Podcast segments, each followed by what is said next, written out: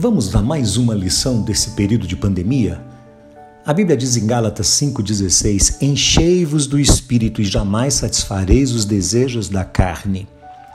Eu chamo novamente a sua atenção para que você perceba o que está exatamente colocando para dentro da sua cabeça nesses dias. As más notícias apenas? As fake news? As conversinhas de boteco? Entretenimento barato? Você está sobressaltado, assustado, com medo? Tudo isso tem sido um turbilhão de pensamentos e confusão em sua cabeça? Você está com medo do futuro? Está perdendo o sono?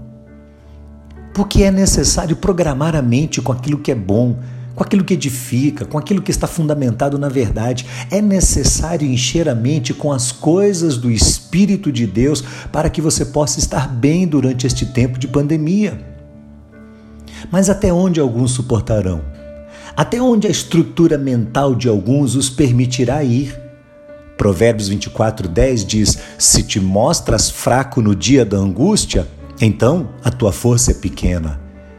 Esta não é uma simples constatação, mas um estímulo a mudarmos nosso estilo de pensar, a nossa maneira de raciocinar sobre a vida. A presente geração foi programada para ter prazer, sucesso em todas as suas investidas um falso conceito de felicidade promulgado pelo humanismo deu ao ser humano uma percepção errônea de que tudo tem que ser perfeito, tudo tem que dar certo.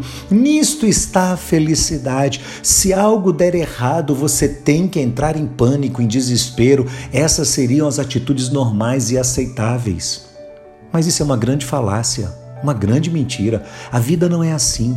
A Bíblia é muito realista e sempre afirmou que a alegria de uma pessoa não depende da liberdade que ela tem de ir ou vir, dos seus recursos financeiros, dos planos que dão certo, dos projetos que alcançam o sucesso, de pessoas que teremos do lado ou não teremos do lado, de circunstâncias favoráveis. Não, nada disso. Ao contrário.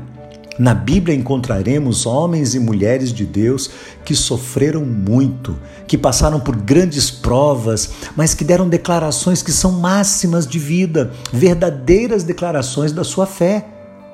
José, anos depois de ter sido odiado, traído e vendido pelos seus irmãos e ter sofrido muito, faz uma incrível declaração. Agora, como governador do Egito aos seus irmãos, ele diz: Não tenham medo.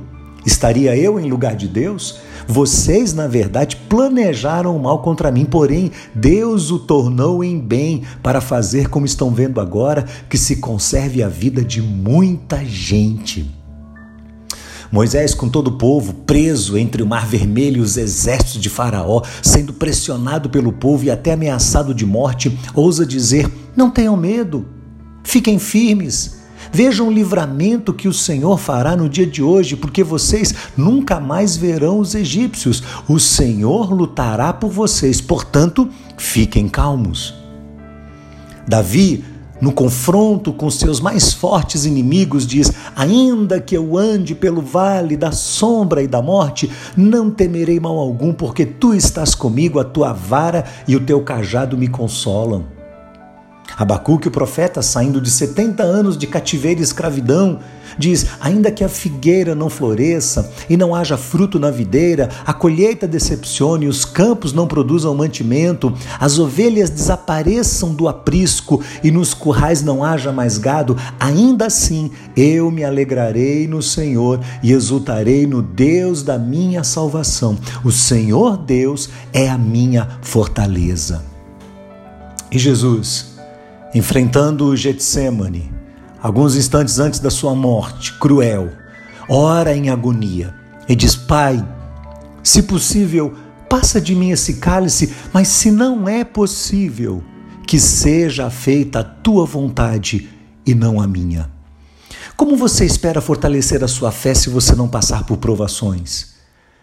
Porque são exatamente nesses momentos difíceis que nós damos a Deus a oportunidade de agir como nosso Deus. Se tudo apenas der certinho na nossa vida, para que precisaremos de Deus? Olha, a pandemia vai passar e nós vamos sobreviver. Deus criou o homem com uma incrível resiliência e com a capacidade de reiniciar quando necessário. Nós vamos sim reiniciar com muitas mudanças com muitas transformações, transformações necessárias, mais depurados, mais refinados. Deus está dando um reset na humanidade.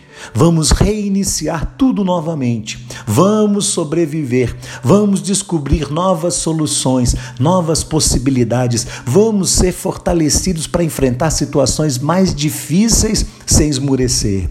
Portanto, eu desafio você, coloque sua fé em exercício. Permita-se ser provado por Deus. Passe pela provação com confiança. Fortaleça a sua fé enquanto você enche a sua cabeça com a palavra de Deus nesses dias. Deixe-se ser cheio do Espírito Santo de Deus.